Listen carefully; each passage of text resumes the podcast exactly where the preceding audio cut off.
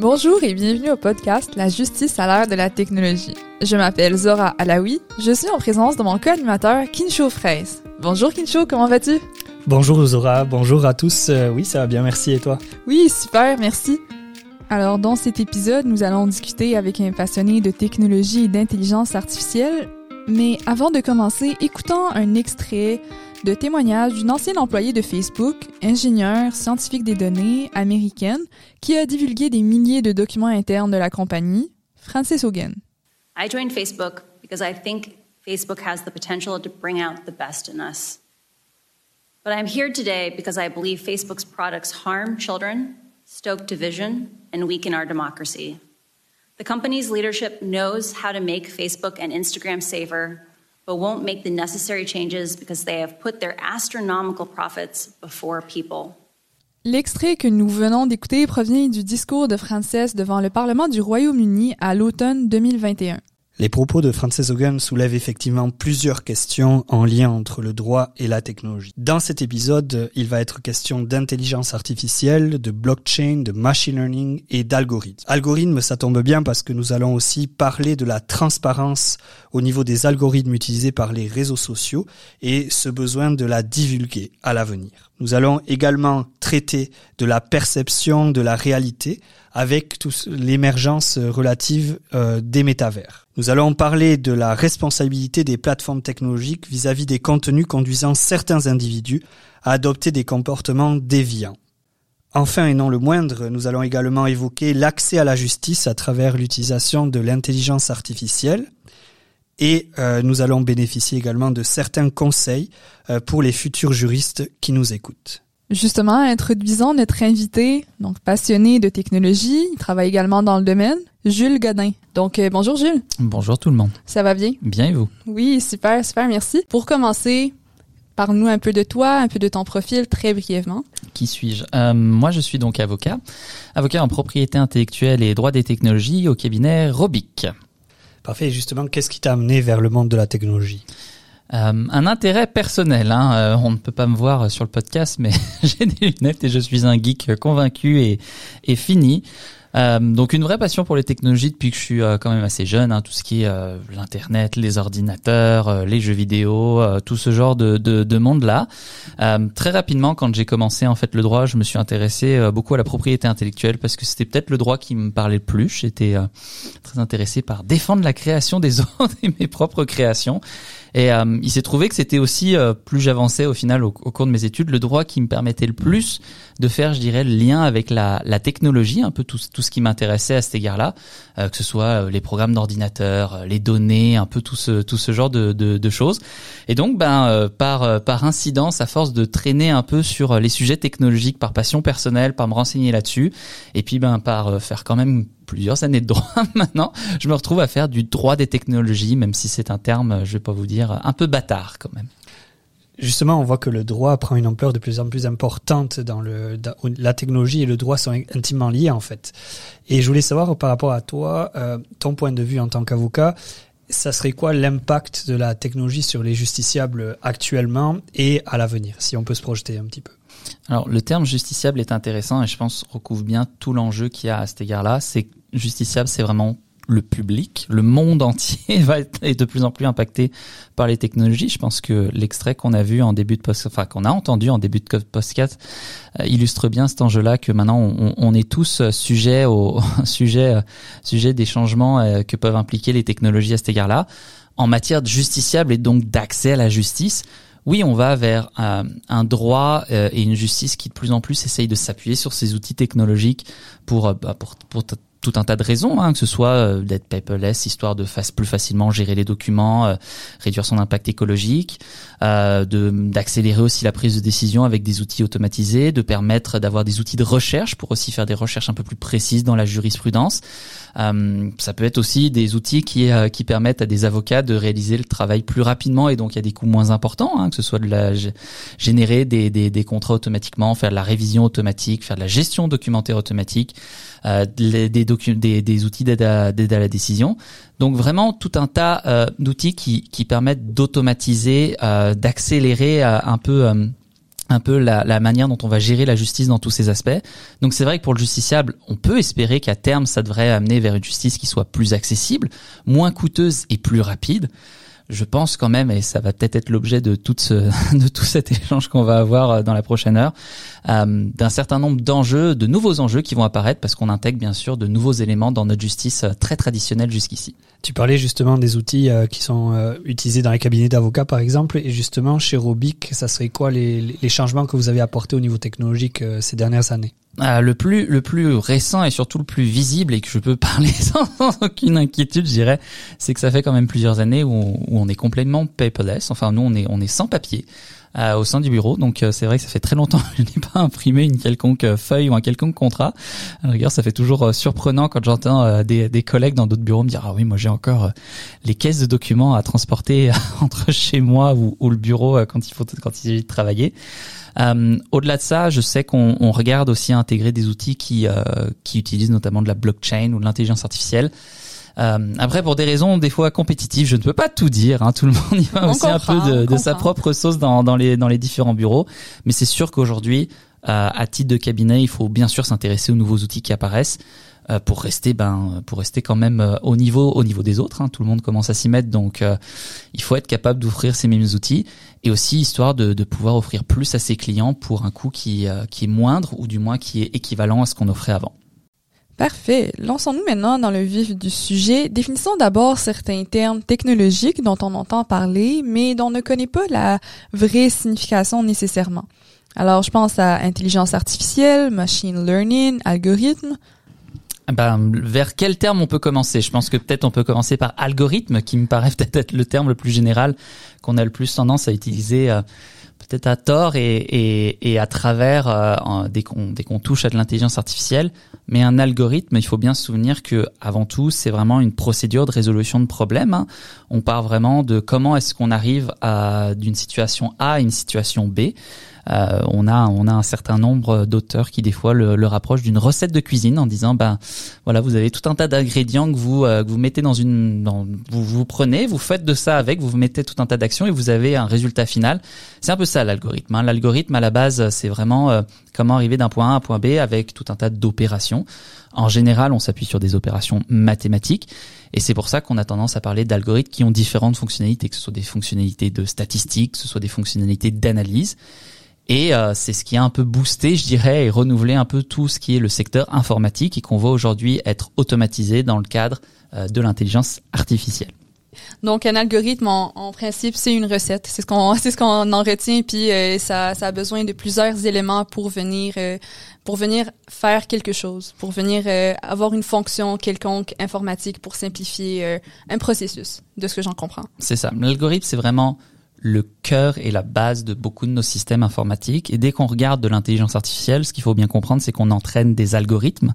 Donc ça veut dire qu'il y a un tout un tas d'algorithmes différentiels qui fonctionnent en parallèle ou en suivi pour ben, faire des opérations, faire nous fournir des fonctionnalités. Et l'intelligence artificielle, en fait, c'est juste on est venu automatiser cette création d'algorithmes et automatiser leur optimisation par tout un tas de processus. Parce que l'intelligence artificielle, quand on essaye un peu de se demander euh, ce que c'est. Je veux dire, c'est la définition derrière laquelle on court depuis euh, les 70 dernières années. Mais si on le met en des termes, je dirais, très communs et, et peut-être simplifiés, mais au moins, au moins, ce sera compréhensible pour, euh, pour tout le monde. L'intelligence artificielle, c'est la science de faire des machines intelligentes. Dit comme ça, ça paraît très, très évident. Mais euh, l'idée, c'est vraiment de dire que ben nous, on a, on est, nous à titre d'être humain, hein, comme tout être vivant, on a une capacité d'adaptation, euh, d'apprentissage euh, qu'on essaye en fait d'implémenter au sein des machines. C'est à peu près ça. Et l'idée, c'est de créer ben, des machines qui seraient capables d'apprendre par elles-mêmes, de, de s'améliorer par elles-mêmes et de continuer d'évoluer au-delà de la simple création de code et d'un algorithme fixe à un moment donné qui, du coup, ben, avec le temps, va perdre en valeur, va un peu pourrir, comme on dit. Hein. On a, on a la, le code pourri avec le temps. Bah là, c'est un peu l'idée, c'est que avec un code qui soit vivant, qui soit intelligent, on serait capable d'avoir des machines qui deviennent intelligentes et qui soient donc capables d'évoluer avec leur temps et avec ce qu'on leur, ce qu'on, avec ce à quoi on les confronte en quelque sorte. Donc pour nos, nos auditeurs, là, on a parlé d'intelligence artificielle. La nuance entre l'intelligence artificielle et le machine learning. Alors, le machine learning, c'est une technique de l'intelligence artificielle. Ce qu'il faut s'imaginer, c'est qu'on a un peu une grosse bulle euh, qui serait l'intelligence artificielle et qui recouvre bah, tout un tas de, choses très différentes. Et au sein de cette grosse bulle de l'intelligence artificielle, une des techniques qu'on a pour créer de l'intelligence artificielle, c'est le machine learning. Donc l'idée, c'est qu'on va admettre que ben on, va être capable de créer un algorithme initial où on va dire bah je veux que tu sois un algorithme qui soit capable de d'estimer la météo qui va faire demain. Donc je vais créer un premier algorithme très basique où je vais lui dire bah si je vois des nuages et que les nuages sont gris, il y a des probabilités plus importantes qu'il y ait de la pluie que du soleil. C'est assez simple. Après ce qui va se passer c'est que moi je vais je vais prendre tout un set de données pour essayer d'entraîner mon intelligence artificielle. Je vais le prendre un peu comme un enfant. Mon code, euh, mon code, mon algorithme initial, c'est vraiment l'enfant euh, qui, qui a un an. Et maintenant, je veux lui apprendre à ce que lui, bah, quand il regarde tout seul le, temps dehors, il soit capable de me dire, écoute, je pense que demain, il va pleuvoir ou il va euh, neiger. Ce serait une sorte d'apprentissage par mimétisme, si on peut dire. Par mimétisme, pas forcément. C'est, et c'est là où j'arrivais un peu avec cette idée, c'est qu'on a un peu trois méthodologies dans le machine learning, dans l'apprentissage automatique. Soit on y va un peu avec des données qu'on va prendre puis qu'on va organiser en lui disant bah tu vois quand, quand les nuages sont gris, il y a des chances qu'il qui qui pleuvent. Quand les nuages sont gris et qu'il fait très froid, eh ben il y a des chances qu'il neige. Après, on peut aller vers du vers de l'apprentissage semi supervisé où on va annoter quelques données, on va lui donner quelques indices, mais on va lui laisser un peu tirer ses propres conclusions. C'est ce qu'on tend vers de plus en plus à faire. Ou alors on a complètement l'opposé, où c'est de l'apprentissage non supervisé. Cette fois-ci, on donne de la donnée brute, on ne donne aucune indication, et on voit ce qui ressort. Ça, souvent, on s'en sert pour essayer de trouver des, je dirais, des, des, des patterns, des schémas, euh, et essayer peut-être de faire ressortir des choses qu'on n'avait pas forcément conscience de manière initiale. Puis même aussi technique ça peut sembler, les algorithmes ou encore les trois méthodes que tu viens de nous décrire, on les utilise à tous les jours.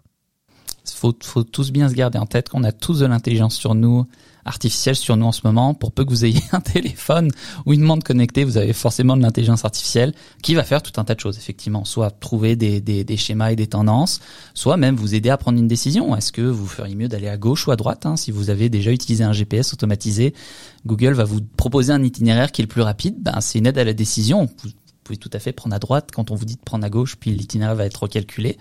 Ou ça peut être effectivement bah, trouver des tendances. En justice, par exemple, c'est de dire ben est-ce qu'on, est-ce que pour des situations similaires, on a condamné quelqu'un à 5 ou 10 ans de prison? Qu'est-ce que nous dit la jurisprudence?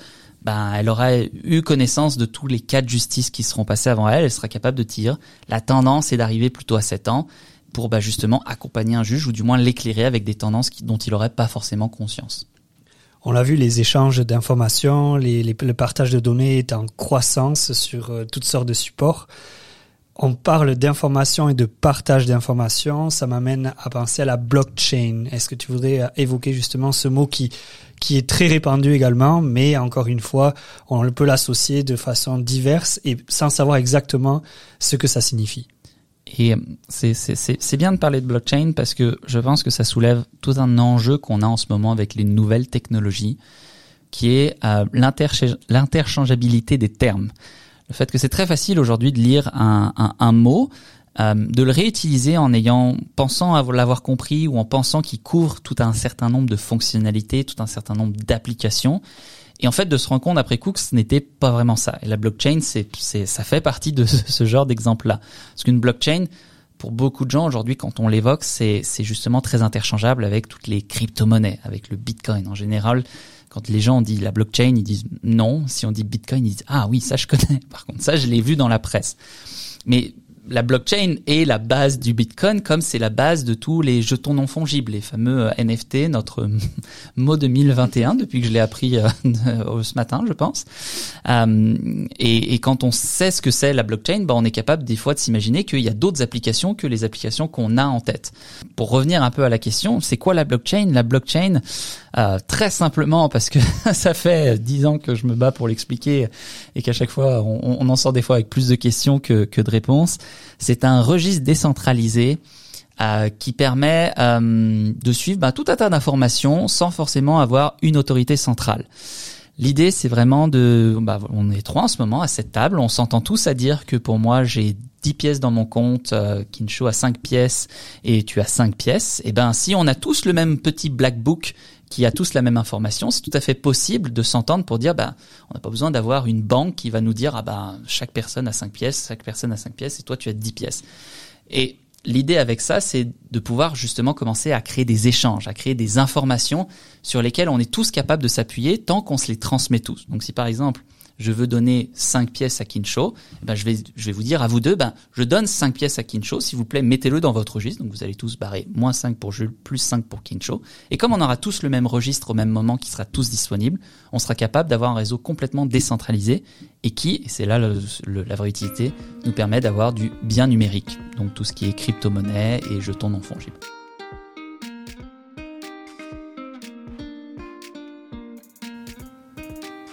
Donc nous revoilà. Euh, donc merci beaucoup euh, Jules pour euh, toute ta présentation. on a on, on, comprend beaucoup mieux les concepts de la technologie. On comprend un peu c'est quoi l'impact que ça a. Maintenant, nous avions écouté au début du, de l'épisode, nous avons écouté un extrait de Francis Hogan, donc cet ingénieur de Facebook qui a démissionné et qui, euh, en fait, c'est une whistleblower, euh, désolé de l'anglicisme. Une lanceuse d'alerte. Euh, voilà, une lanceuse d'alerte, comme tu le dis si bien. Donc, euh, elle nous a parlé un peu du scandale de Facebook, elle nous a parlé du manque de transparence que euh, les réseaux sociaux, Facebook en est juste un exemple, on en a partout dans la société.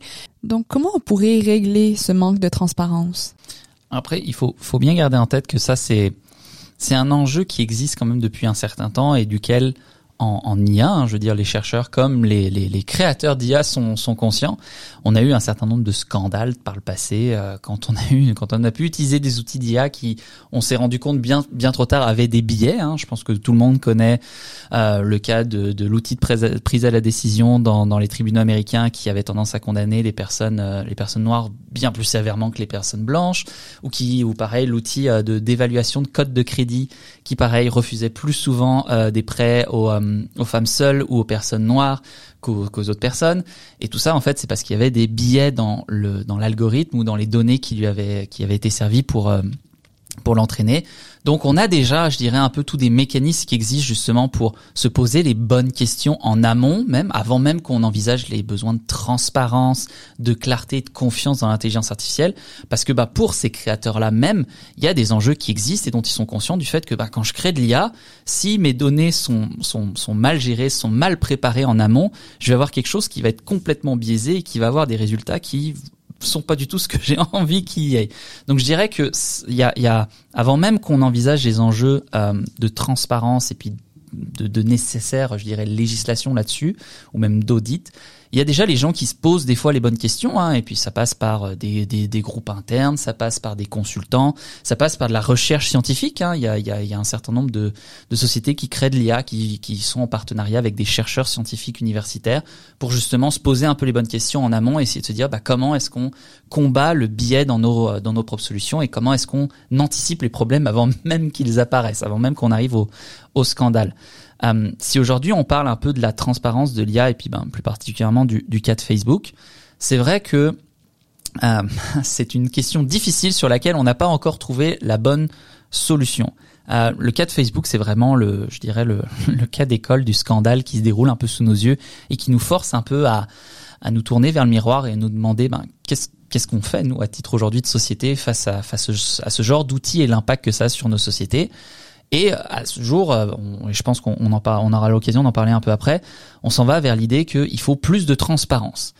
Euh, effectivement, une des idées qui pour l'instant émerge et qui est, je dirais, peut-être l'idée euh, sparadra la plus rapide et qui sort principalement du privé, c'est d'arriver vers des audits, vers des certifications, vers des standards qui sont proposés par des organismes euh, non lucratifs ou par des organes ou par des sociétés. Hein, je veux dire, ça, ça reste un, un business où on vient dire, ben, l'outil que vous êtes en train d'utiliser répond à un certain standard ou à un certain euh, entraînement qui devrait permettre, par exemple, de ne pas être biaisé ou qui nous a été nous certifié et nous a été démontré pour qu'on soit capable de s'assurer sa sécurité ou genre de choses. Et donc, Jules, ces standards seraient davantage euh, des standards internationaux, des standards nationaux, des standards euh, euh, qui sont initiés de façon étatique ou alors qui viennent du, du privé ça, ça viendrait de, de, de, qui cette autorité là c'est c'est c'est ça c'est ça que je disais au début c'est qu'on est vraiment plus sur des standards qui sont créés euh, par l'industrie pour l'industrie, je dirais.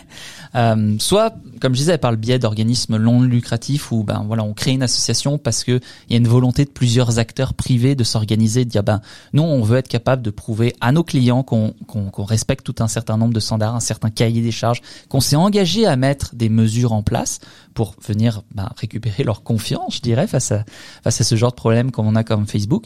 Ou à l'inverse, c'est des sociétés qui volontairement euh, vont décider ben, de, de, de, de, créer une entreprise et dire moi je suis capable de, vendre une certification, hein, comme comme on a un certain nombre de sociétés qui existent aujourd'hui euh, aujourd'hui, qui viennent dire bah si vous respectez notre cahier des charges, nous on est capable de, de, confirmer que vous que voilà que vous êtes à la hauteur de notre standard, notre certification. Donc standard privé, standard donc potentiellement international. Hein, je veux dire, moi je peux le donner euh, si je crée une société comme ça, je peux le donner aussi bien à une société chinoise qu'à une société américaine, sauf si bien sûr ça fait partie de mon, mon cahier des charges. Hein. C'est des questions maintenant qui qui apparaissent où on se commence à se poser la question de la segmentation de l'IA entre pays. On vient de dire il y a peut-être certains pays qui ne sont pas aussi libres dans leur dans leur création d'IA que d'autres et qui sont forcés de d'y créer des billets. Euh, des biais négatifs, des biais euh, positifs. Hein, la discrimination positive existe aussi dans, dans l'IA. Et donc peut-être que ben, dans, dans ce genre de pays-là, on ne sera pas capable de certifier l'IA. Bon, c'est des problèmes euh, très compliqués. Mais oui, pour l'instant, c'est, je dirais, la solution sparadrap en attendant à ce que peut-être on ait une réaction, je dirais, des législateurs euh, un peu partout dans le monde, mais ça reste difficile. Donc si je, si je t'entends, on pourrait s'attendre à avoir une norme ISO dédiée aux plateformes qui utilisent l'IA on, on, alors peut-être une norme ISO, peut-être plusieurs normes ISO. Je, je, pense, mm. connaissant un peu les normes ISO et, et le nombre et le nombre qu'il y en a, et, Effectivement. et surtout la nécessité, je dirais, de les distinguer les unes les unes des autres.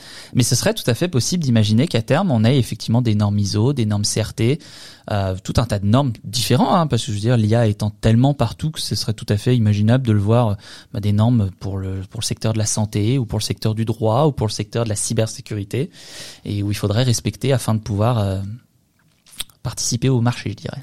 Alors, si j'essaye de comprendre un peu plus, parce que le problème de Facebook, le scandale qui s'est passé, c'est pas nécessairement, euh, Francis en parlait, euh, c'est pas nécessairement les moyens qui manquent. On, voit que Facebook fait un effort, qu'il y a un, un, budget qui est alloué à ça, mais on voit que c'est le problème, c'est le résultat. Donc, on voit quand même que malgré tous les efforts, c'est peut-être pas assez. Est-ce que ces normes-là viendraient peut-être euh, réglementer le résultat, donc voir parce qu'on voit c'est euh, un, un, des problèmes qu'elle mentionnait, c'est le fait de euh, quand on fait plusieurs groupes euh, avec énormément de personnes dedans, c'était plus facile de venir radicaliser quelqu'un qui est déjà un petit peu plus vers l'extrême, peu importe c'est quoi son domaine, que ce soit vers la droite, vers la gauche ou peu importe ou plus vers le centre.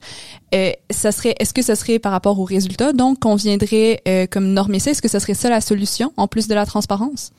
Ben, on, on s'entend que je pense que pour l'instant, la tendance est quand même plus d'aller vers l'idée que les consommateurs font leur choix. On reste sur un marché qui, euh, je dirais, où on, où on veut pas non plus censurer le marché en disant, bah non, on va vous interdire à proposer de l'IA dans certains secteurs. Hein. Je veux dire, sinon, ça, ça renvoie à tous les enjeux qu'on a pu connaître euh, sur, par exemple, le divertissement pour adultes ou ce genre de choses. On viendrait exclure l'IA de ces secteurs-là avec tous euh, les problèmes économiques, je dirais, et éthiques que ça peut que ça peut que ça peut soulever. Euh, mais par exemple, pour reprendre l'exemple de Facebook, c'est vrai qu'un un des cas que Frances euh, a pu mentionner dans plusieurs de ces deux, euh, de ces interventions, c'est le fait que Facebook va souvent promouvoir de la violence. La violence attire les gens, crée de l'engagement et l'engagement c'est quand même le, bread and butter de, de Facebook. C'est vrai que peut-être qu'on pourrait avoir des standards qui viennent dire ben mon algorithme ne promeut pas la violence.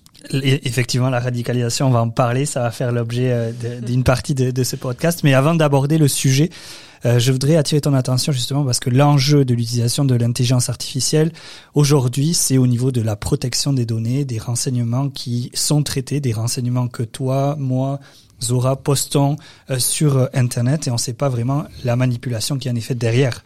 Donc, au niveau de la, de la protection des données, je trouve qu'il y a un enjeu majeur avec l'intelligence artificielle. Est-ce que tu pourrais aborder un petit peu la question?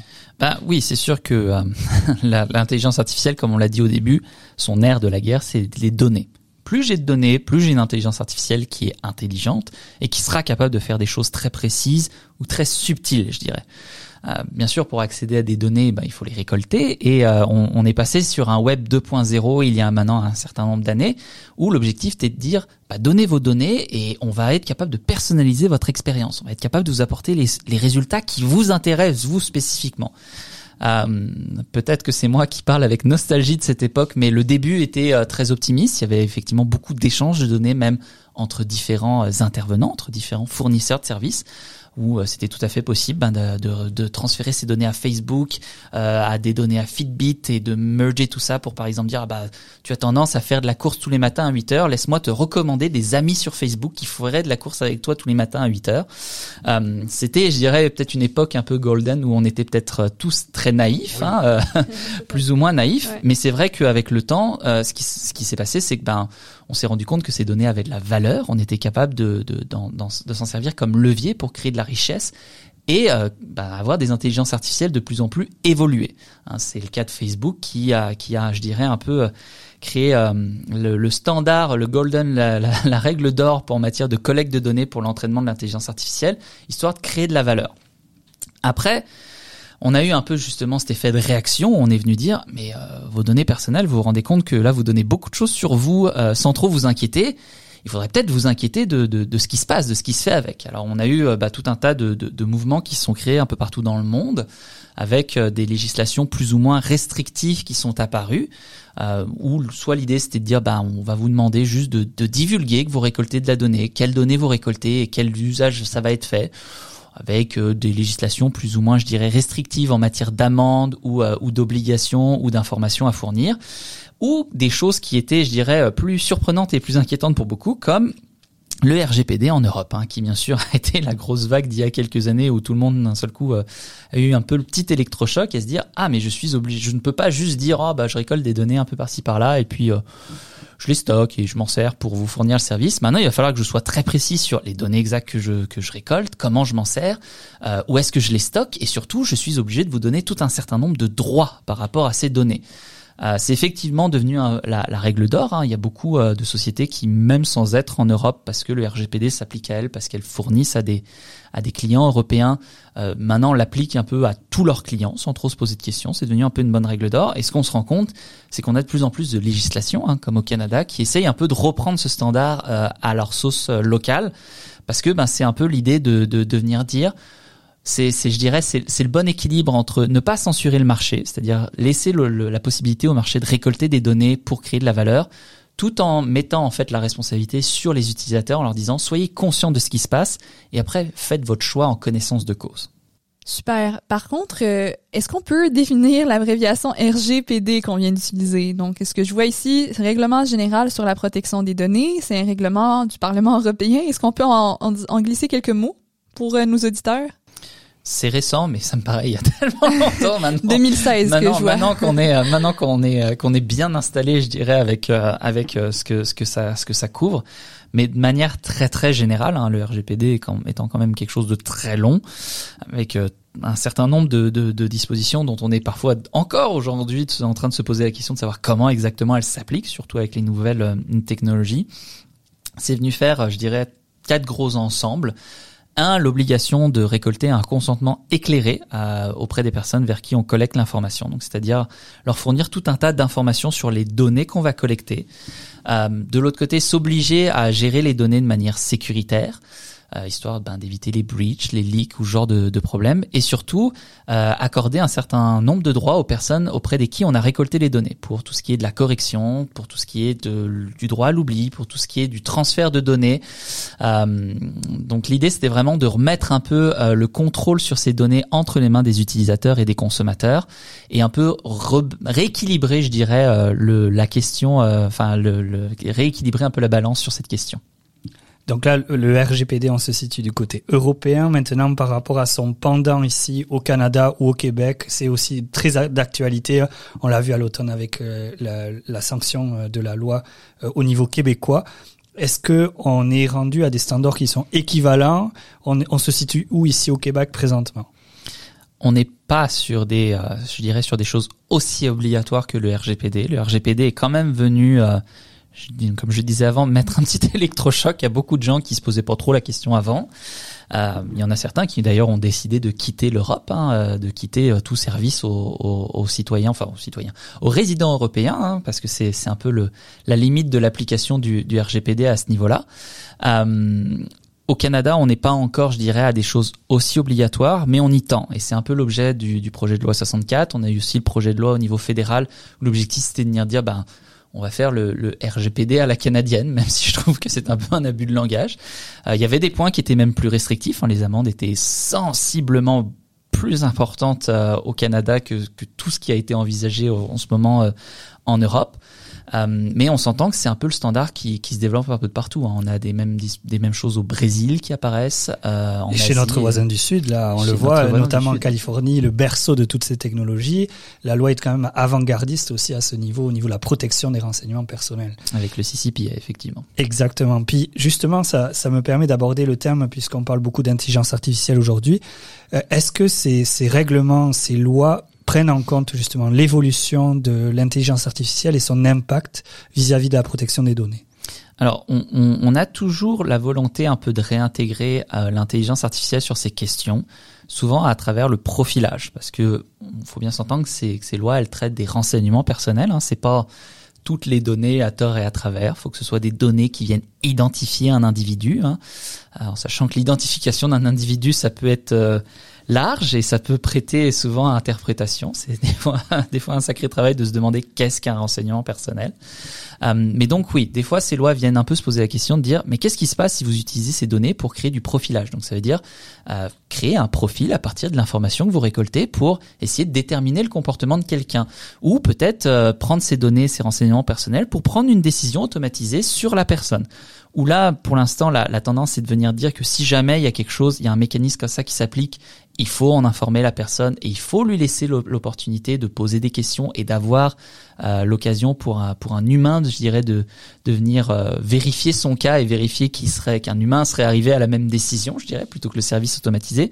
Mais c'est pas dans ces lois qu'on trouve les enjeux, je dirais, majeurs relatifs à l'explicabilité et à, et à la transparence en matière d'IA. Donc, parfait. À ce niveau-là, tu, viens d'aborder les termes explicabilité, interprétabilité. On peut rentrer dans le très technique. Alors, tu peux juste aborder peut-être en quelques mots ces définitions-là.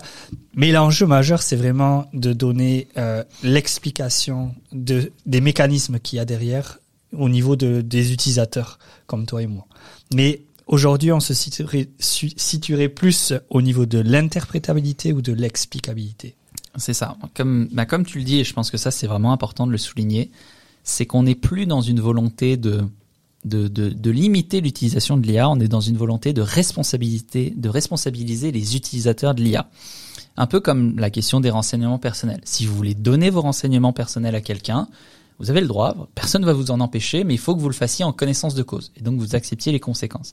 C'est un peu la même chose avec l'intelligence artificielle, et vers ce à quoi on tend avec ces deux concepts d'interprétabilité et d'explicabilité. On essaye de venir dire, l'intelligence artificielle pour l'instant c'est un peu une boîte noire où on, lui donne de la donnée, il se passe quelque chose à l'intérieur, ça vibre un, coup et puis ça nous sort un nœud et on sait pas trop comment l'œuf est sorti, personne n'est trop capable de l'expliquer, mais ça a le résultat qu'on s'attend.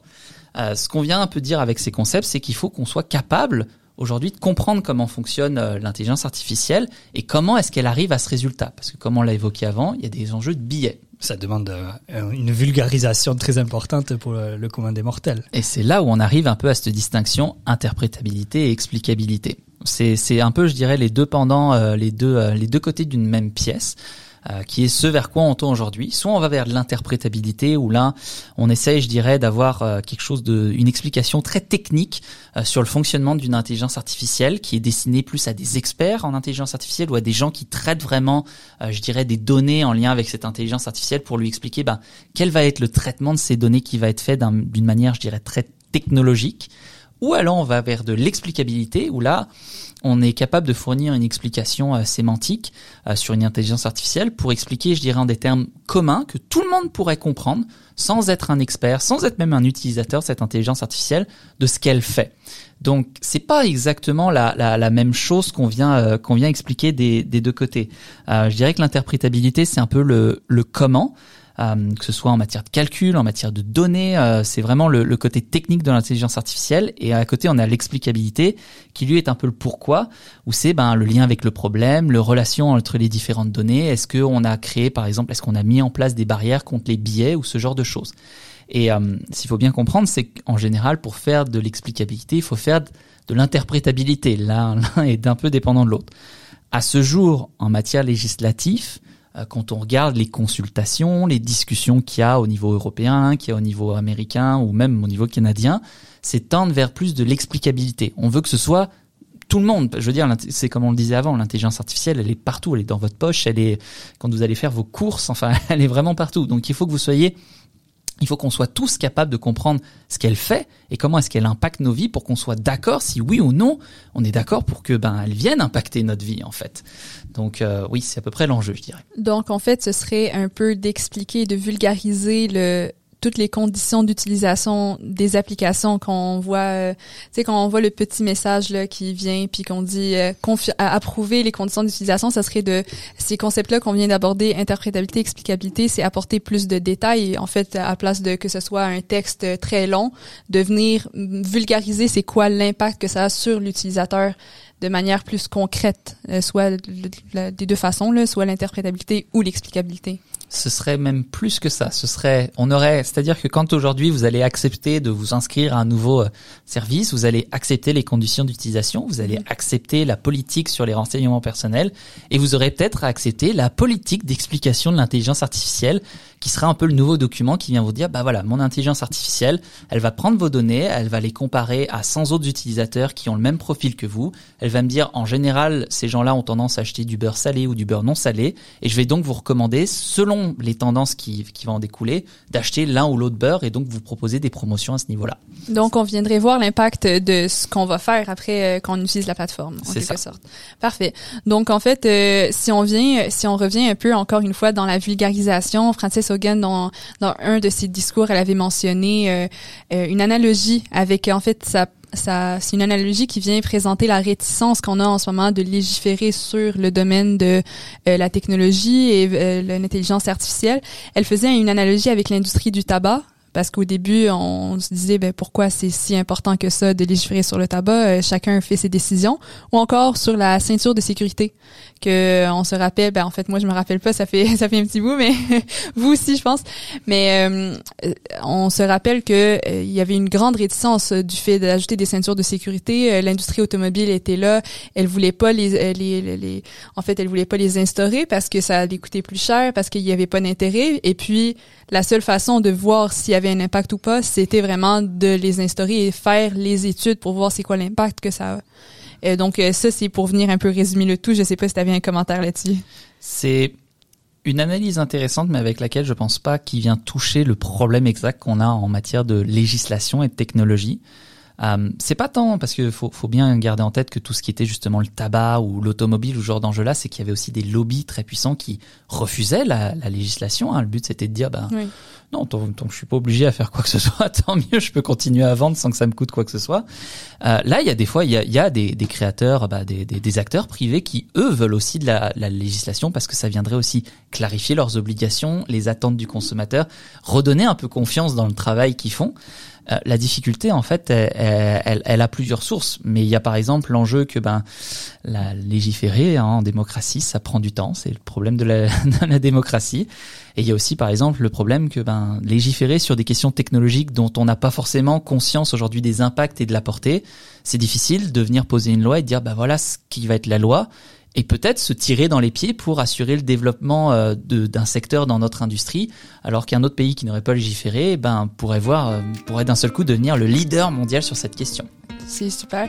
Donc euh, encore une fois, on voit, on voit l'aspect réactif de la loi qu'on va aborder dans notre prochaine section. Parfait.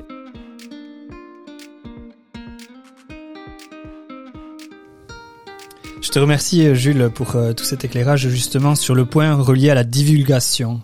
La divulgation pour moi ça soulève pas mal une question aussi au niveau de la concurrence et je suis un peu perplexe sur le fait que les sociétés, les, les compagnies vont vouloir divulguer à ce point les algorithmes et l'utilisation de l'intelligence artificielle euh, de façon assez détaillée parce qu'il y a plusieurs points sensibles justement par rapport à la concurrence.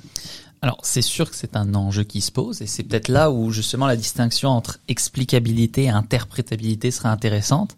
Peut-être qu'en matière d'explicabilité, il faudra expliquer dans les grandes lignes sans rentrer trop dans le détail. Et si c'est de l'interprétabilité, on dira ah bah ça va être un expert qui va qui va réviser ce que vous avez soumis, puis il sera soumis au, un peu à la confidentialité. Peut-être qu'on va vers là. Après, il faut pas oublier que c'est c'est un concept qu'on connaît déjà avec les brevets.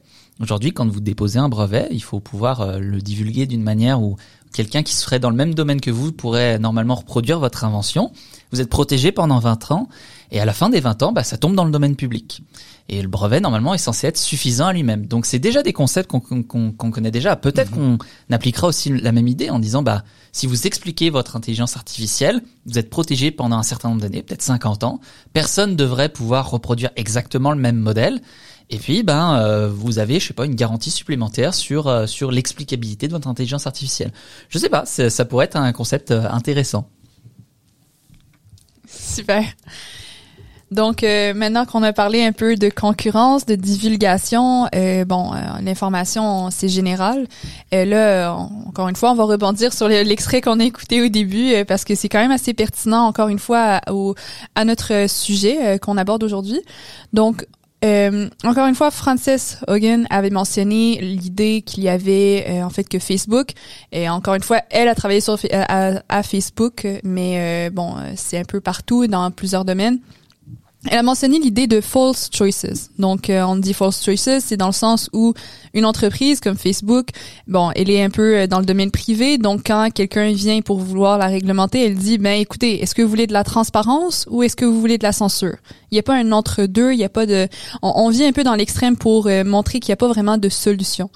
Donc, on vient de parler avec avec toi qu'il y avait une solution, qu'il pourrait avoir une solution. Il fallait juste y penser. Et en fait, Qu'est-ce que tu pourrais nous dire là-dessus? Et aussi c'est quoi l'impact que ceci peut avoir sur la perception de la réalité euh, de, des utilisateurs en fait? Parce que oui il y a de la censure, de la transparence mais c'est quoi l'impact de tout ça avec la perception de la réalité de l'utilisateur? Alors, ce qu'il faut bien comprendre en plus quand euh, quand Frances parle des, false choices, c'est que oui, il y a cette volonté chez Facebook de faire une forme de lobbyisme en disant bah soit vous suivez ma voix, soit euh, je ferme toutes les écoutilles et je censure tout et puis on peut plus rien poster sur Facebook et je coupe tout le monde, même les personnalités politiques qui s'en servent comme une plateforme de vote et donc potentiellement vous qui êtes qui êtes en train de de venir m'embêter avec avec vos lois et vos réglementations. Euh, c'est une forme de lobby. Hein. Faut, faut pas se cacher, euh, faut pas se cacher ça. Facebook euh, fonctionne quand même très bien sans législation, sans réglementation. C'est sûr que pour eux, il y a un intérêt à, à, à continuer un peu dans cette tendance. Mais il y a aussi les false choices les, les, faux choix un peu qui existent aussi au sein de la plateforme où on vient nous proposer des fois des dichotomies ou des faux, ou des absences de choix. On dit ah oui bah est-ce que vous êtes d'accord pour plus de transparence ou euh, par exemple ça va être fournissez votre numéro de téléphone. Ça c'est l'exemple type de, de, de, Facebook pour récolter de la donnée. Fournissez votre numéro de téléphone pour euh, sécuriser votre compte. Euh, oui, c'est tout à fait vrai. Ça permet effectivement de sécuriser le compte parce que c'est plus d'informations. Si on vous le vole, on est capable de, de vérifier avec vous, ben, est-ce que vous êtes le bon titulaire en vous demandant ces informations? On est capable de vous envoyer un message texte pour vérifier avant que vous vous connectez. Ça a l'air d'être fait de la, de la, bonne foi en fait. C'est ça, ça paraît tout de très bonne foi et c'est vrai que c'est utilisé dans, pour ce genre de choses. Mais c'est pas comme s'il existait des solutions qui ne, qui n'ont qui ne nécessitent pas, je dirais, cette récolte d'une nouvelle information sensible quand même et personnelle pour pour offrir les mêmes les mêmes choses comme des tokens à, à des jetons de, double authentification, ce genre de choses. La double authentification, c'est quand même très répandu, y compris au niveau des des.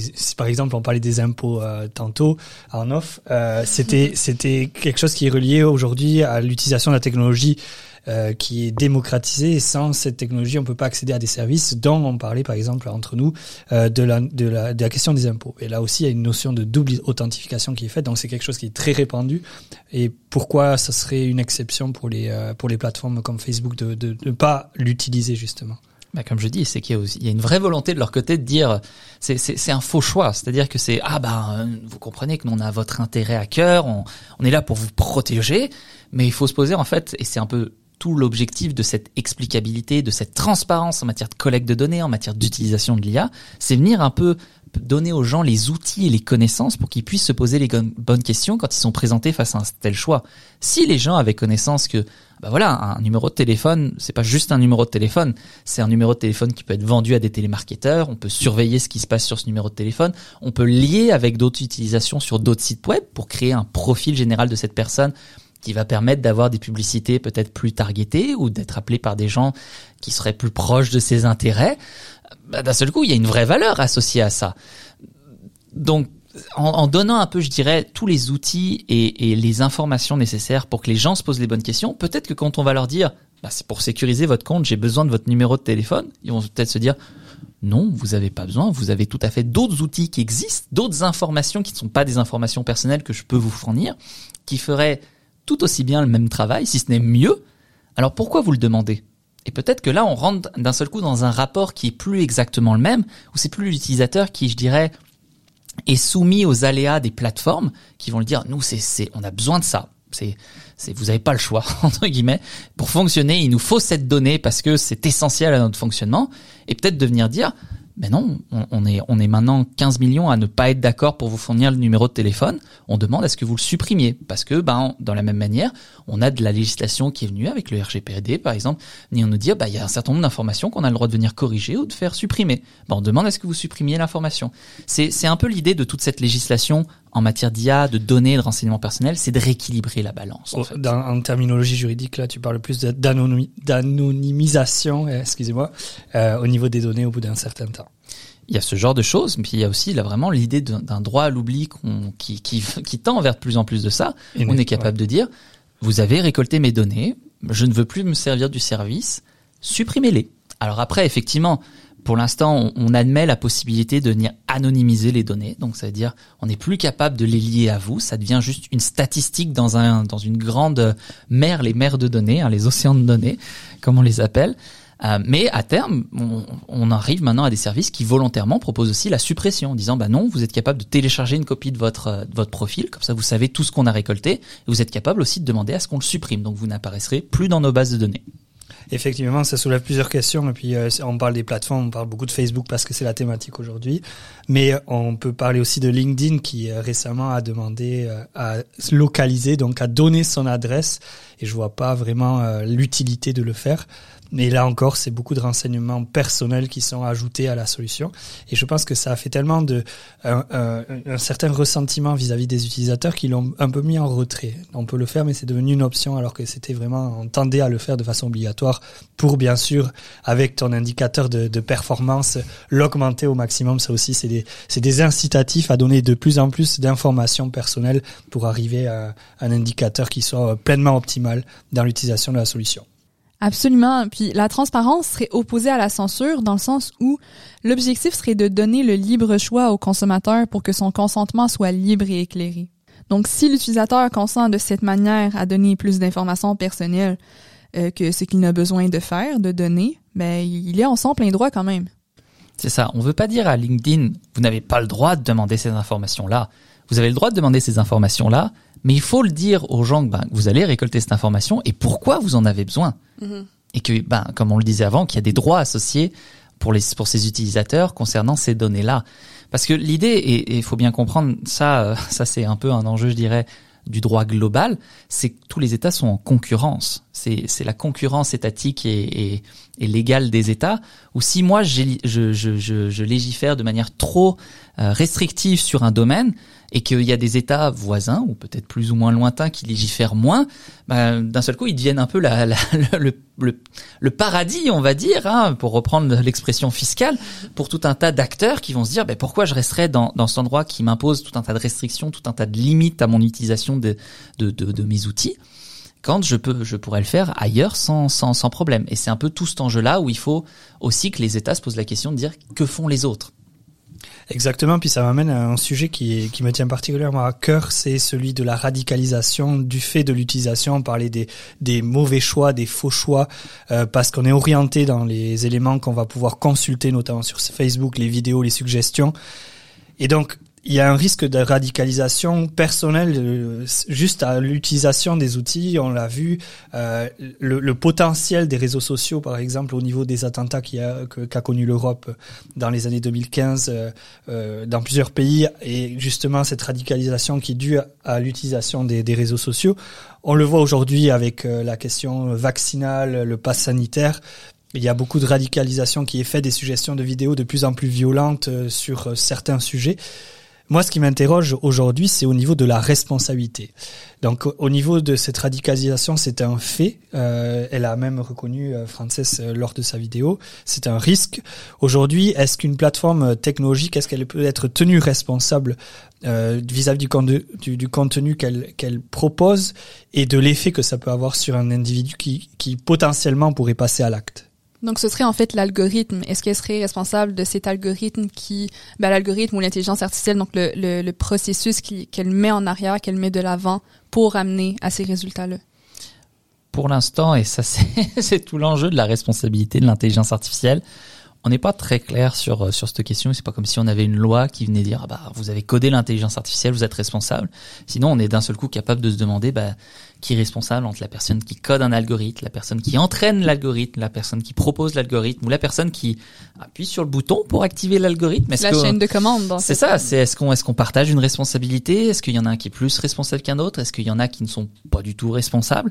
C'est c'est un peu compliqué à, à cet égard-là. Je pense pas qu'aujourd'hui on et peut-être que j'ose espérer du moins que l'avenir euh, me, donnera tort, euh, qu'on soit qu'on soit encore armé pour, euh, je dirais, rendre responsable des plateformes de ce genre de ce genre de choses. Elles, de toute façon, vont toujours se défendre sur l'idée d'une liberté d'expression. C'est quand même c'est quand même l'idée l'idée de, de, derrière tout ça. C'est je ne vais pas censurer le contenu parce que c'est pas du contenu qui est illégal. Le seul moyen de le rendre, je dirais, non autorisé, c'est de l'interdire dans mes conditions d'utilisation.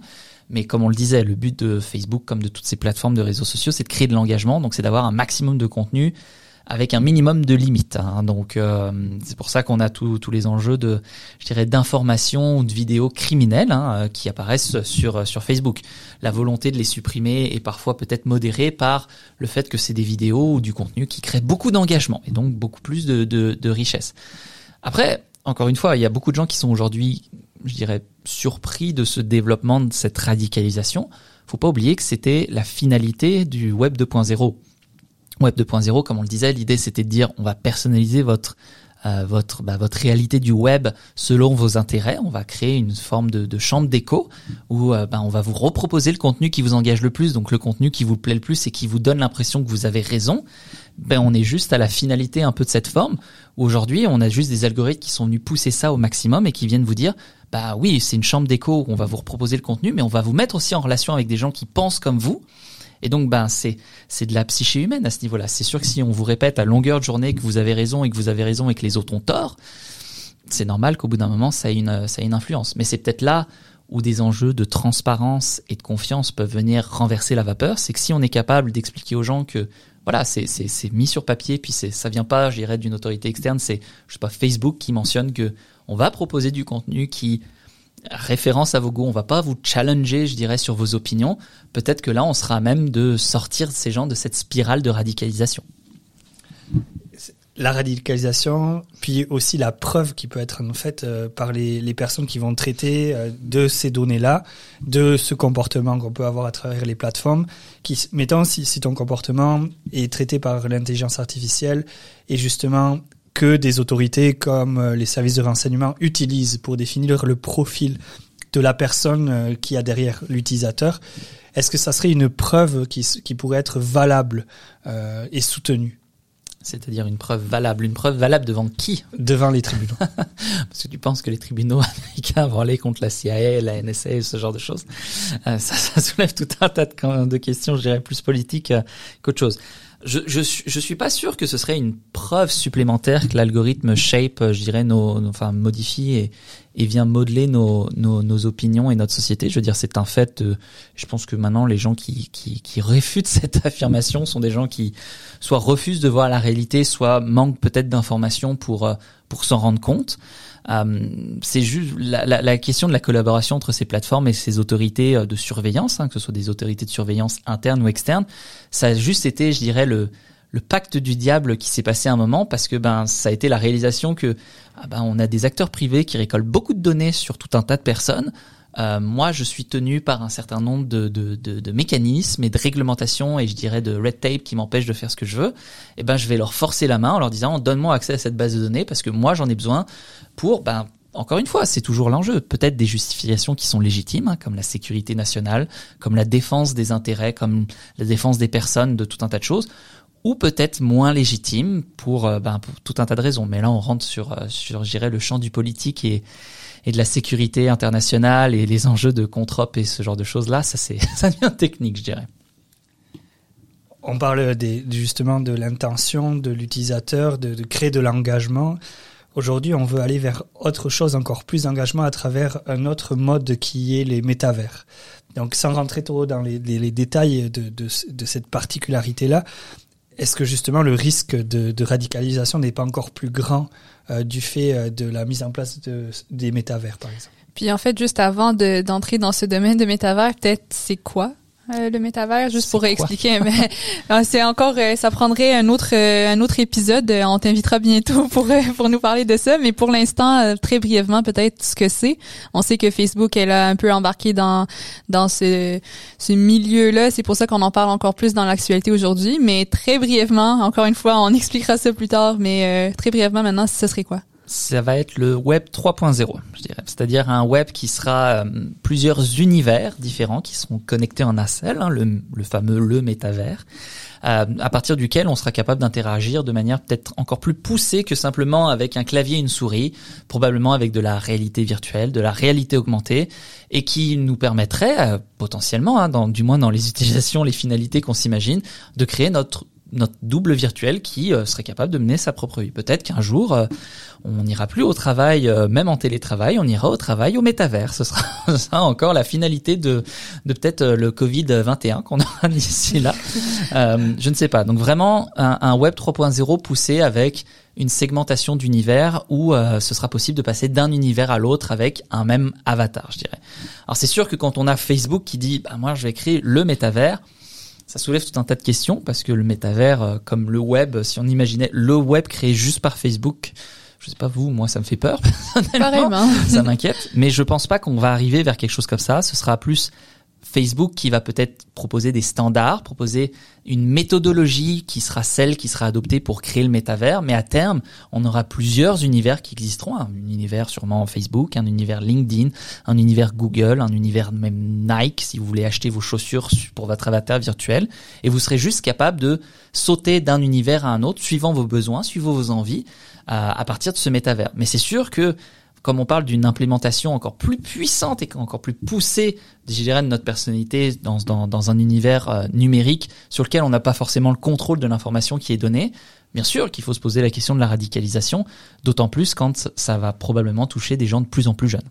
Ok, je vois. Puis si on essaie de voir ça un peu plus concrètement, le métavers, c'est comme si euh, on avait des casques de réalité virtuelle, puis c'est un peu comme un monde parallèle. Et euh, un peu comme dans les Sims, qu'on créerait vraiment un monde parallèle, mais ce serait nous. On existerait à travers ce monde-là de métavers. Disons qu'on aurait une, une copie, euh, une copie conforme, c'est pas vrai, mais on aurait effectivement notre notre double numérique, hein, notre euh, notre jumeau numérique maintenant, qui est le standard qu'on voit de plus en plus apparaître en, en matière de, je dirais de, de, de technologie médicale de demain, où on vient dire on va créer votre jumeau numérique et euh, ce sera de la même manière où, par exemple, bah, vous aurez euh, tout à fait la possibilité d'aller voir votre médecin dans le vétavers. Euh, et puis, quand vous avez fini votre rendez-vous numérique, bah, vous irez peut-être voir ce que font vos amis sur Facebook avant d'aller regarder tous ensemble un film sur le YouTube du métaverse. Voilà, puis voilà, on créera un monde parallèle et euh, on aura des problèmes de justice qui vont être euh, créés aussi dans ce monde-là et, euh, et, ainsi de suite.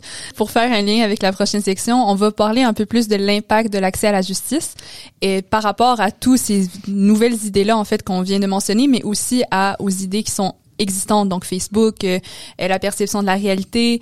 On va parler également un peu de l'information juridique plus concrètement par rapport au justiciable, comment il peut venir se renseigner, même si la législation va pas venir nécessairement l'aider.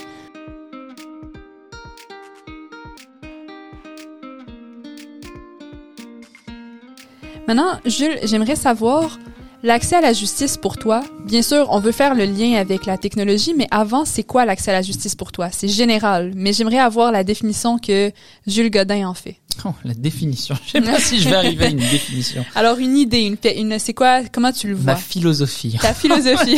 encore une fois, très personnelle. Absolument. c'est ça qu'on veut. Une philosophie d'accès à la justice. Mais comme tu le mentionnes, tu sais, genre, ça passe effectivement. L'accès à la justice, c'est quand même d'arriver à s'assurer que tout le monde soit capable de faire respecter ses droits et qu'on vive dans une société qui respecte les droits de tout le monde. Euh, c'est, je pense, le, penchant idéal vers la liberté. Hein. La liberté étant, s'arrêtant là où commence celle des autres. Hein. C'est le même enjeu avec euh, avec les droits qu'on a. Et c'est sûr que ben on a un système de justice qui est quand même basé sur euh, sur tout un tas de procédures qui a tendance à ralentir ce procédure ou à faire en sorte qu'il coûte cher. Euh, on a du coup eu tendance dans les dernières années à implémenter tout un tas d'outils euh, technologiques pour essayer bah, soit d'accélérer le traitement de la justice, soit de permettre de réduire les coûts, soit d'essayer aussi de donner, euh, comme on disait un peu avant, les outils aux citoyens pour savoir qu'est-ce qu'ils pouvaient mettre en œuvre quand ils étaient face bah, à un problème hein, concernant concernant leurs droits. la question peut-être qu'il faut plus se poser à ce titre-là, c'est est-ce qu'il y a une, une, un, un, aspect de cet accès à la justice qu'il faut prioriser? C'est là où je pense que la question est qu'il n'y en a aucun. tous devraient fonctionner un peu en même temps et on devrait pousser sur tous en même temps. Parce que oui, donner de l'information, par exemple, aux justiciables sur les, euh, les différentes modalités euh, qu'ils ont pour euh, pour se représenter ou pour faire valoir leurs droits, c'est très utile, mais ça leur donne pas forcément l'accès à un avocat. Euh, les avocats, de la même manière, devraient aussi avoir potentiellement accès à des outils juridiques pour bah, s'assurer d'être au meilleur de leur pratique, hein, de proposer le meilleur conseil juridique, ou peut-être même d'accélérer le temps qui passe sur tout un tas de choses pour proposer des services juridiques à des coûts un peu moins importants. Et puis après, de la même manière, hein, si jamais je, je prends l'idée d'un juge de tribunaux ou de ce genre de choses, pour eux, ça peut tout être des outils qui leur permettent bah, soit de faciliter la gestion des instances ou par exemple le travail d'un juge en matière de prise de décision. Mais souvent, on a trop souvent tendance à s'imaginer que bah, c'est peut-être cet outil-là qui va être très utile. Ben, si, si j'aide les juges, c'est peut-être ça qui va, qui va débloquer les solutions. Mais en fait, on se rend compte que ça crée un nouveau problème. Euh, peut-être qu'on aura d'un seul coup des juges qui seront capables de soulever des jurisprudences auxquelles les avocats n'ont jamais eu connaissance. Alors que si d'un seul de, l'autre côté, on pousse sur les solutions pour les avocats, ben, on aura des avocats qui seront très très avancés par rapport aux juges et peut-être des juges un peu plus euh, surpris par par certaines causes qui seront soulevées. Et de la même manière, comme on le disait, ben, si on pousse à fond sur les justiciables, on aura peut-être des justiciables qui sont très intéressés à faire respecter leurs droits ou qui, qui auront peut-être des, des, des, intérêts plus particuliers, mais avec un système de justice qui sera pas forcément équipé pour, euh, pour leur proposer une assistance à un coût qui soit peut-être raisonnable, par exemple. Donc, je, je vois que c'est un la façon que euh, tu perçois l'accès à la justice, c'est un problème qui est systémique, c'est dans le système, donc il faut tout améliorer en même temps. Il y a plusieurs façades. C'est laquelle pour toi, euh, selon ton expertise un peu, qui euh, que tu vois qui, qui, serait la plus pertinente? Je sais qu'il faudrait tout attaquer, mais selon l'expertise d'un avocat, par exemple, comment qui pourrait aider cet aspect-là, l'aspect de l'accès à la justice, selon encore une fois, selon ce qu'il connaît, parce qu'on on peut bien essayer d'aider un peu partout, mais il faut bien commencer à quelque part. Je pense pas que ce serait un, aspect plus important qu'un autre. Euh, moi, après, c'est vrai que je m'engage avec des jeunes startups, euh, dans des compétitions avec des étudiants ou genre de choses pour tout ce qui est de la legal tech, hein, comme, on, comme on appelle ça, pour des technologies euh, légales. Mm-hmm. Parce que je pense qu'il y a, il y a des solutions qui existent, il y a des gens qui ont des idées qui, qui mériteraient d'être d'être mises en place. Après, encore une fois, toute la question est aussi de est-ce que l'idée va marcher, est-ce qu'elle va être adoptée par ce genre de personnes. Euh, mais je sais pas s'il y a un aspect que je que je privilégierais. C'est vrai que moi, je me sens beaucoup plus adapté et compétent à conseiller peut-être plus pour tout ce qui est l'accès à de l'information, l'accès à des outils aux justiciables ou à des avocats. Hein. Je ne faisant pas de litige, je suis peut-être un peu loin de l'expérience des cours pour proposer euh, une expertise sur ce genre de de sujet-là. Ou alors, dans ces cas-là, mon expertise peut plus tomber sur bah, des enjeux plus technologiques et technique pour savoir est-ce que ce qu'on est en train d'implémenter ne présente pas des risques ou des enjeux qu'on n'aurait peut-être pas considérés d'un point de vue pur euh, légal, je dirais. Mhm. Effectivement, l'erreur qui serait faite, ce serait de centrer l'accès à la justice sur l'accès par rapport au justiciable. Et je pense que c'est très important justement de regarder tous les outils qui sont mis à disposition des cabinets d'avocats, mais aussi au niveau des juges euh, pour le traitement euh, des, affaires, pour euh, les jurisprudences précédentes, pour la sélection de ces jurisprudences qui vont permettre aux avocats d'avoir un meilleur avis sur la situation en question et donner justement des recommandations, des conseils qui soient pleinement adaptés à la situation. Donc en fait, j'aimerais rebondir un peu sur le sujet qu'on a dit, l'accès à la justice, c'est bien sûr, il faut avoir l'expertise et j'aimerais aussi aborder avec toi l'idée d'accès à l'information. C'est pas nécessairement de l'information juridique. Donc on a euh, on a mentionné en off encore une fois par rapport à l'accès à l'information par rapport au loyer. Je sais pas si tu veux nous glisser un mot. C'est ça parce que on, on, a en plus dès qu'on parle d'information euh, je dirais, aux justiciables ou d'accès à la justice et d'outils pour les justiciables, souvent on, va axer ça sur ah ben on va vous vous simplifier la compréhension de la loi, on va vous expliquer quels recours peuvent être mis en place et quelles sont un peu les conditions respectées. Mais des fois, faut peut-être se poser la question aussi de l'information non juridique qui existe et qui permettrait d'avoir, je dirais, plus de justice pour soi. Euh, et peut-être l'exemple le, plus récent qui me vient en tête, c'est le registre des loyers qui a été mis en place assez récemment par euh, par l'OBNL euh, Vivre en Ville, qui justement permet ben, de venir répertorier les loyers euh, que payaient d'anciens locataires à différentes adresses au cours des années ou par quartier, et qui permet en fait d'un seul coup de se rendre compte que peut-être on est en train de, nous proposer un loyer qui est complètement aberrant par rapport à ce qui se faisait avant, ou peut-être qu'on est en train de, de, de me proposer un loyer qui est aberrant par rapport à ce qui se fait autour de moi. Et de la même manière que ben on n'a pas forcément besoin d'aller devant une cour. Peut-être que là, de la même manière, c'est une information qui nous permet peut-être d'enrayer un litige avant que le litige apparaisse et de s'assurer que on soit dans une situation qui soit équitable pour tout le monde. Donc peut-être que l'information n'est pas forcément juridique. On le comprend, l'accès à la justice, c'est un sujet qui englobe euh, à la fois le justiciable et les professionnels au service de la justice. Justement, le sujet d'aujourd'hui, c'est le rôle de l'intelligence artificielle dans tout ça.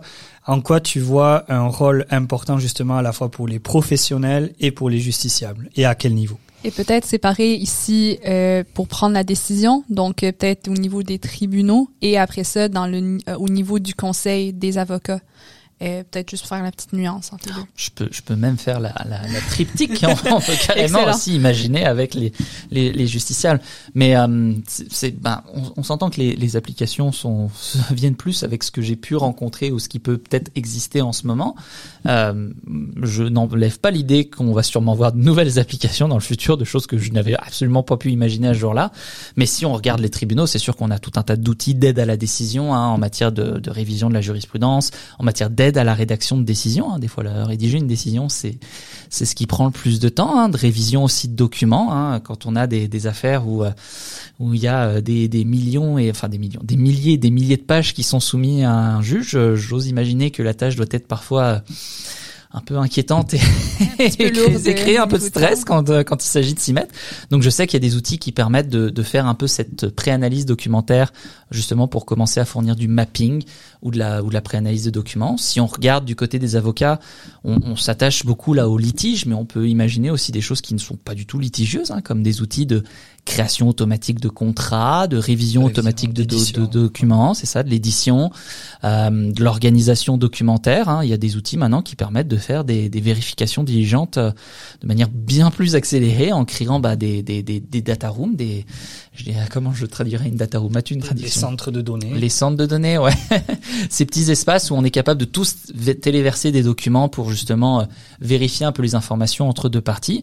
Ou bah ces, ces, ces, ces espaces sont en fait capables de préorganiser, de devenir tout de suite un peu même avant même qu'un avocat commence à s'y mettre, un red flag en disant ah, attention, il y a ce document dans lequel on a identifié une clause qui était absente ou qui était rédigée d'une manière euh, inhabituelle. Et ça permet à l'avocat de centrer son travail et de proposer en fait des services à des coûts moins importants. Mais justement, dans l'analyse des documents, dans l'analyse des pièces de dossier euh, effectuées par l'intelligence artificielle, à quelle, confiance on peut donner justement à ces outils-là? Est-ce que ça ne nécessite pas un double travail? Ok, l'intelligence artificielle va analyser euh, d'un premier abord, mais finalement, l'avocat derrière doit quand même repasser pour vérifier. Est-ce que c'est pas une perte de temps? C'est sûr que ça, c'est, une vraie question qui se pose, puis on l'a bien dit avant, hein, c'est, des outils d'aide à la décision, euh, d'aide à l'analyse, hein, c'est, jamais, et c'est souvent la limite qui existe d'ailleurs dans ce type de contrat. On vient dire, ben, moi je suis juste là pour aider, l'expert, euh, c'est l'avocat ou c'est la personne qui utilise l'intelligence artificielle, la décision finale repose sur vous, et donc toute la responsabilité. C'est un peu, je dirais, comme la manière qu'on a en ce moment de bypasser toutes les questions de responsabilité en matière d'IA. Euh, c'est sûr que ça implique sûrement du travail, enfin moi j'aurais tendance à conseiller un double travail où, dans tous les cas, tous les documents devraient être lus. Mais je me poserais peut-être beaucoup plus de questions si une intelligence artificielle qui a peut-être consommé quelque chose comme 15 000 contrats me dit ah fais gaffe, il y a cette clause que moi je trouve particulièrement étrange, particulièrement étrange par rapport à 15 000 autres contrats que j'ai pu voir. Je me poserais peut-être un peu plus de questions, sans forcément abandonner le reste de mon analyse. Mais j'irai hein, avec plus de questionnements et plus d'interrogations. Donc, si je comprends bien, l'intelligence artificielle jouerait un rôle de balise, de repère pour les professionnels et euh, pour euh, qu'ils soient alertés de quelle direction prendre vis-à-vis de certains sujets ou de certains documents. Ça, c'est effectivement une tendance qu'on voit déjà apparaître de nos jours. Mais si on pousse la réflexion un peu plus loin, quand on s'imagine voir un jour peut-être arriver des outils, je dirais, centralisés de création de documents, on sera peut-être capable de tous s'appuyer, je dirais, sur deux ou trois outils et donc deux ou trois modèles centralisés de contrats qu'on jouera un peu, euh, auxquels on jouera un peu comme des Lego, hein, où on prendra les clauses, on les associera euh, ensemble un peu comme des petits blocs, puis on, on aura un contrat. Et alors là, on sera capable de, je dirais, de, de streamliner euh, l'analyse de contrat d'autant plus parce qu'on s'appuiera tous sur les mêmes modèles, sur les mêmes pièces de Lego. Puis alors là, là le, futur, je dirais que on pourrait s'imaginer carrément avoir des contrats qui soient vivants, qui soient capables d'être reproductibles, qui soient capables d'être adaptables, je dirais, en un claquement de doigts, ou le simple fait de traiter avec un type de client ou un type de client permettra d'avoir directement deux contrats très spécialisés et très personnalisés différents. On a souligné les avantages, les inconvénients de la technologie, leur impact un peu sur l'accès à la justice. Maintenant, comment euh, comment est-ce que ces technologies-là pourraient être intégrées pour faciliter l'accès à la justice? Le droit a toujours une certaine réticence et méfiance à l'égard de la technologie. On est un, un, secteur quand même très traditionnel où l'intégrer de nouvelles technologies, c'est pas forcément le plus évident. Mhm. Mais plus on y fait confiance, plus on feed de la data, plus on aura des systèmes qui seront précis et qui seront performants. Donc c'est sûr que, comme tu le dis, le, le, futur, le futur devrait briller. on peut du moins s'espérer que ça tende vers quelque chose de plus positif, mais ça devrait normalement de mieux en mieux fonctionner. C'est particulièrement intéressant ce que tu dis justement et ça m'amène à la question euh, justement le droit, les juristes sont habitués à l'acte authentique, c'est vraiment euh, le papier traditionnel. Bon, ça ça a été une étape, maintenant c'est très paperless et justement la crise de la Covid a favorisé cette accélération à ce niveau. Ce qui m'intéresse c'est au niveau de l'acceptation euh, par exemple dans les cabinets d'avocats ou au niveau des tribunaux. Est-ce que les justement les jeunes avocats qui ont baigné dans la technologie et qui viennent avec des idées nouvelles se font facilement euh, accepter avec leurs idées ou c'est vraiment encore une négociation qu'il y a à avoir pour implanter un certain type de technologie dans les cabinets? Est-ce que, est-ce que les, les, les, gens qui sont associés et qui sont là depuis de nombreuses années avec une façon de travailler très spécifique ont cette ouverture où on leur impose de fait parce que, encore une fois, au niveau concurrentiel, que ce soit entre les cabinets d'avocats ou autres, il y a besoin de s'adapter pour être de plus en plus performant et euh, finalement aussi euh, de plus en plus rentable parce qu'il y a cet aspect financier, le temps qu'on passe sur les dossiers, etc. Non, euh, on, est dans une situation qui est sûrement beaucoup plus facile et flexible qu'on l'était il y a quelques années. effectivement, parce qu'il y a de plus en plus de cabinets qui adoptent, et notamment des cabinets d'importance. Donc, ça crée un peu la confiance par, par mimétisme. On se dit, ah bah, si tel gros cabinet l'a fait, pourquoi pas nous? Puis après, c'est aussi une demande en fait des clients. C'est-à-dire que même comme tu le mentionnais, peut-être des associés qui pratiquent depuis très longtemps, sont en fait eux confrontés à des clients qui eux sont parfois très renseignés sur certains outils technologiques et vont dire ah bah vous l'utilisez pas, tu connais pas, tu l'utilises pas. Et en fait, euh, bah, être confronté à ce genre de choses, c'est problématique parce que c'est le risque potentiellement de, de paraître un peu, euh, je dirais, euh, dans le passé avec un client, ce qui est pas ce qui est pas l'idéal quand même dans notre métier. Donc c'est forcément une nécessité qui s'accélère et qui devient de plus en plus importante. Donc oui, on n'est pas non plus dans, je dirais, dans un free for all où n'importe qui peut arriver avec n'importe quelle solution technologique et on va l'intégrer. Il y a quand même des risques et des obligations professionnelles qui, pèsent et qui font que ben, on peut pas intégrer n'importe quoi, n'importe comment. Mais on n'est plus dans une situation, je dirais, où la simple idée d'avoir euh, un outil de recherche à l'interne euh, soit complètement rejetée parce que c'était inutile. On est, on est quand même dans une situation plus, euh, plus flexible. Ça, ça, évoque aussi euh, le, le, partage de renseignements, même au niveau des cabinets, au sein même des cabinets et vis-à-vis de leurs clients, des échanges de documents euh, où on a besoin d'avoir de la sécurité derrière, de garantir ces échanges de façon optimale. Euh, on a, on le voit encore, certains, euh, ça a dû changer hein, avec la, la, la, pandémie, mais il y a encore des cabinets où il y avait des bureaux dans différentes villes et avaient besoin d'un VPN pour s'échanger les, les dossiers, etc. Ça a des enjeux aussi au niveau technologique, le fait de faciliter, d'adopter des plateformes SaaS. Justement, tu parlais de l'utilisation des data rooms. Ça pourrait rendre accessible aux personnes, aux justiciables, d'avoir certains documents de façon plus rapide et sécurisée qui soient transmis par les cabinets d'avocats et de donner aussi euh, entre cabinets d'avocats ou entre bureaux au sein même d'un cabinet, des échanges qui soient plus fluides quant à la documentation et, euh, et au litige, par exemple. Oui, après, faut pas oublier qu'il y a toujours des limites quand même entre pratiques hein, d'avocat, en pratique d'avocat ou pratique de cabinet. Tout le monde n'accepte pas les mêmes, standards de sécurité ou, ou technologiques. Puis aussi le barreau, hein, les, barreaux, euh, pas juste le barreau du Québec, hein, les barreaux un peu partout dans le monde ont des fois pas forcément les mêmes standards de sécurité technologique qu'ils imposent à leurs avocats. Euh, donc il y a aussi ça qui peut aussi venir freiner des fois l'adoption ou du moins y mettre des barrières. Qu'est-ce que ça serait justement les conseils que tu donnerais aux futurs juristes, aux, étudiants en droit euh, dans les universités qui sont intéressés par la pratique? Est-ce que tu conseillerais justement les universités également d'aller davantage vers des cours axés sur le droit et la technologie parce qu'aujourd'hui c'est quasiment rendu un indispensable quand on pratique. Je pense que, comme tu l'as très bien dit, ça touche tous les aspects de ta pratique à titre d'avocat, mais aussi de ta vie à titre de justiciable, hein, comme on l'a vu avant.